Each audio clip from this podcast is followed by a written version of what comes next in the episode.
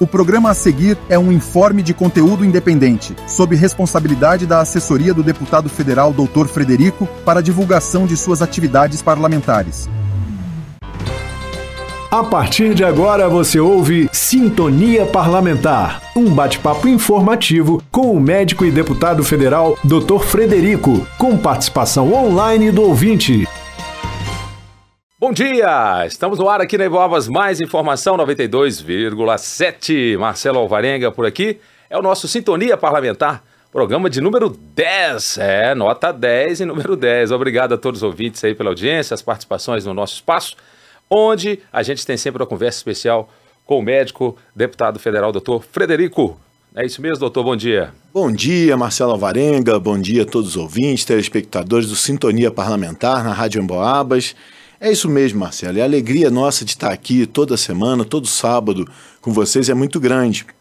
Mas hoje a gente tem um motivo a mais para comemorar e para estar tão feliz, porque, particularmente, o mês de outubro, hoje é o primeiro programa do mês de outubro, um mês muito especial, um mês que tem grandes marcos aí e grandes momentos de comemoração no nosso país. É o mês de Outubro Rosa, um mês dedicado à prevenção das, da saúde das mulheres, principalmente ao, contra o câncer feminino. Mas também, Marcelo, é um mês dos professores, o mês dos médicos, o mês do Dia das Crianças. Nossa, é agora aí na próxima quinta-feira o Dia das Crianças e a gente tem os professores que são fundamentais no, na educação, no cuidado, no carinho das nossas crianças. Temos os médicos também, que os principalmente os pediatras, os ginecologistas e obstetras que defendem a vida desde a concepção.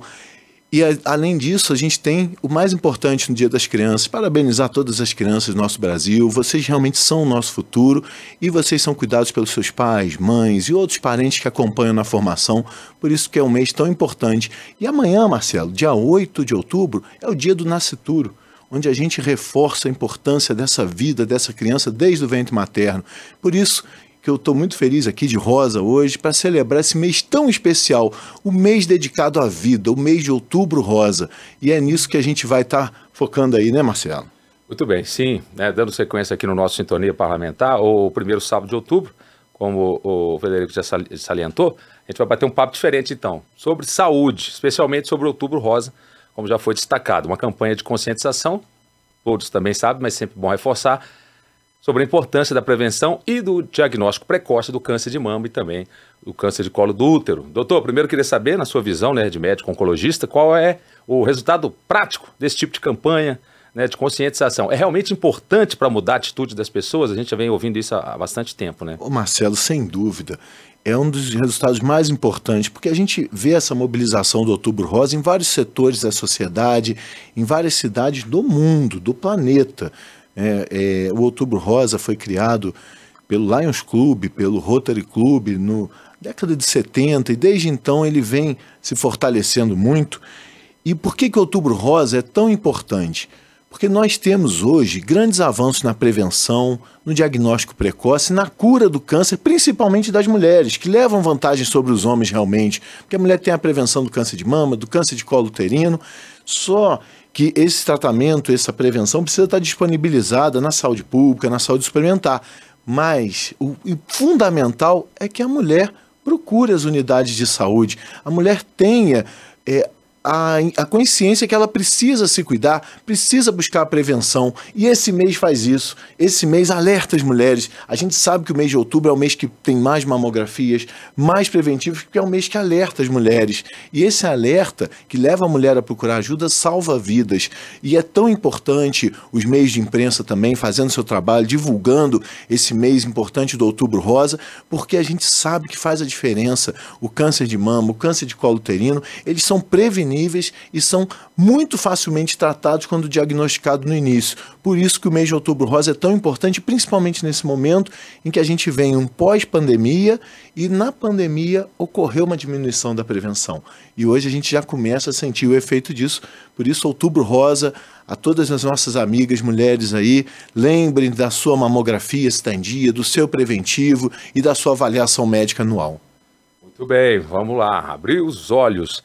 Eh, vamos com mais uma questão aqui, doutor. Vamos falar especificamente sobre o câncer de mama, né, que segundo o INCA, a gente sempre fala do INCA, Instituto Nacional do Câncer, é o que está na primeira posição em mortalidade das mulheres no Brasil.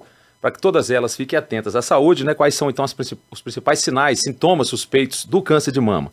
E uma vez detectados né, esses sinais, o que, que a mulher deve fazer?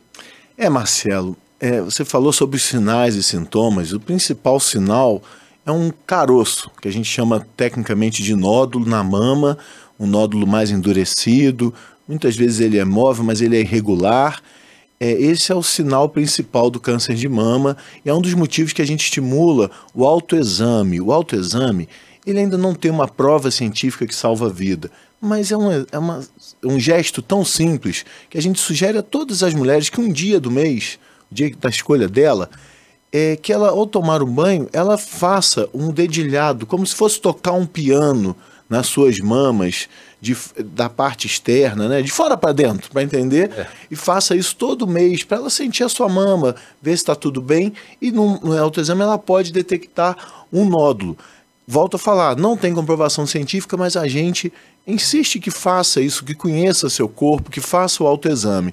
Só, Marcelo, que quando a gente descobre um nódulo, a mulher descobre um nódulo no autoexame, ou ela percebe um nódulo mesmo sem fazer o autoexame, é, já não foi o melhor momento. Porque hoje a gente tem a prevenção para que se descubra um pré-câncer de mama ou até um câncer de mama antes mesmo de se perceber o nódulo. E qual é essa prevenção? Essa prevenção é baseada, primeiro, em caracterizar o risco da mulher para ter câncer. E é muito fácil. Se a mulher já teve alguma parente de primeiro, segundo ou terceiro grau com câncer de mama na família, essa mulher passa a ser chamada grupo de alto risco. E se a mulher nunca teve nenhuma parente na família com câncer de mama, baixo risco. No grupo de baixo risco, a recomendação da Organização Mundial de Saúde é iniciar a mamografia aos 50 anos. E a mamografia deve ser feita de dois em dois anos, porque a própria mamografia tem uma dosezinha de radiação, então a gente evita de se fazer demais a mamografia, apesar da discussão se baixa para 40, mas a recomendação oficial para mulher de baixo risco que não tem parente com câncer, iniciar aos 50 anos a mamografia a cada dois anos se tiver normal. E que essa mulher comece antes, aos 40 anos, avaliação e acompanhamento uma vez por ano, com um médico ginecologista, ou mastologista, ou até o um médico da unidade de saúde da família que tenha tido uma capacitação para fazer esse exame na mulher. Quantas mulheres de alto risco que têm parente de primeiro, segundo ou terceiro grau com câncer de mama na família, aí já é o contrário a chance dessa mulher ter um câncer é muito maior. Então ela precisa iniciar o seu exame de mamografia e a sua avaliação médica aos 35 anos. E apesar de um pequeno risco da radiação que a mamografia vai submeter essa mulher, devido à maior chance que ela tenha um câncer, é recomendado que ela faça mamografia ano a ano. Vou resumir.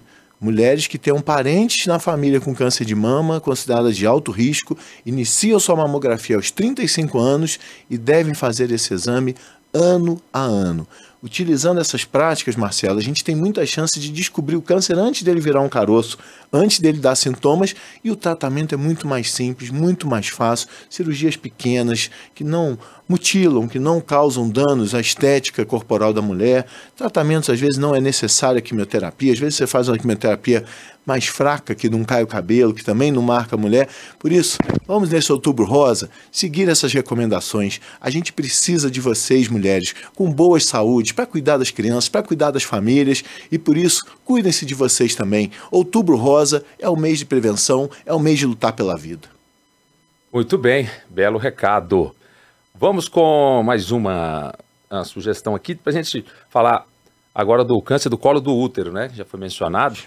De novo, a gente fala do INCA, né? É a terceira causa de morte por causa é por câncer né, em mulheres aqui no Brasil. A gente falou da primeira, agora a terceira, que é o câncer do colo do útero. Também, segundo o INCA, nos últimos 20 anos, a taxa de mortalidade por câncer do colo do útero vem apresentando uma redução importante, principalmente nas capitais brasileiras.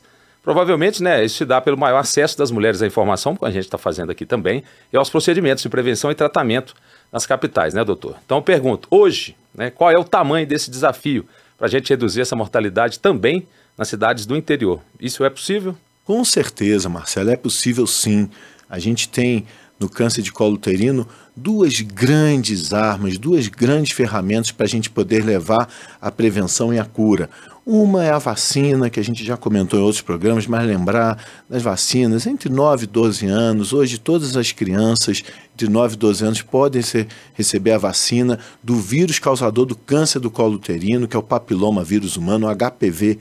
Então essa vacina é uma arma fundamental que a longo prazo ela deve, como alguns países europeus inclusive, ela deve acabar com esses quase 16 mil casos de câncer de colo uterino previstos para o Brasil nesse ano de 2023.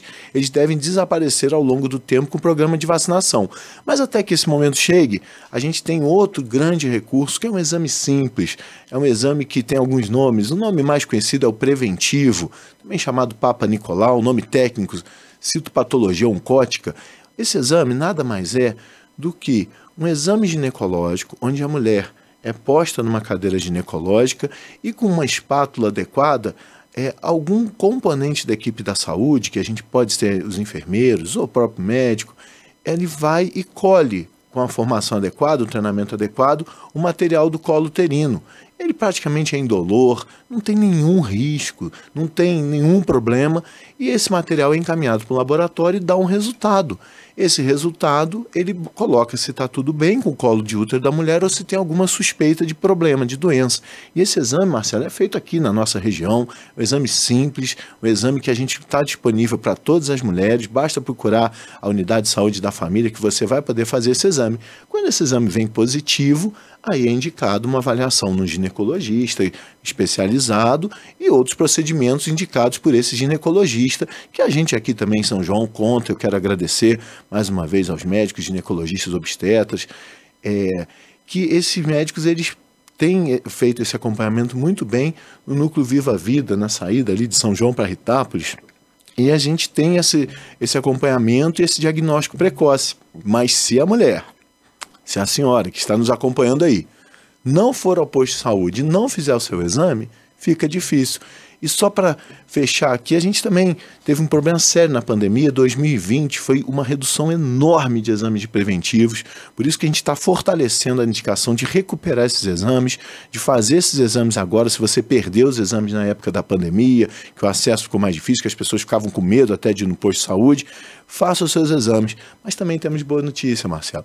A gente agora eu quero mandar uma mensagem especial para todas as mineiras e parabenizar a vocês mineiras, junto com as equipes de saúde, porque Minas Gerais hoje é o segundo estado com menor número de câncer de colo uterino, graças a essa prevenção eficiente. É São Paulo, que na proporção é o, o, o estado do país que vem, tem menos casos de câncer de colo uterino na proporção da sua população, e em segundo lugar, Minas Gerais. Parabéns às mineiras, parabéns ao sistema de saúde, e a gente vê Minas avançando na área da saúde também.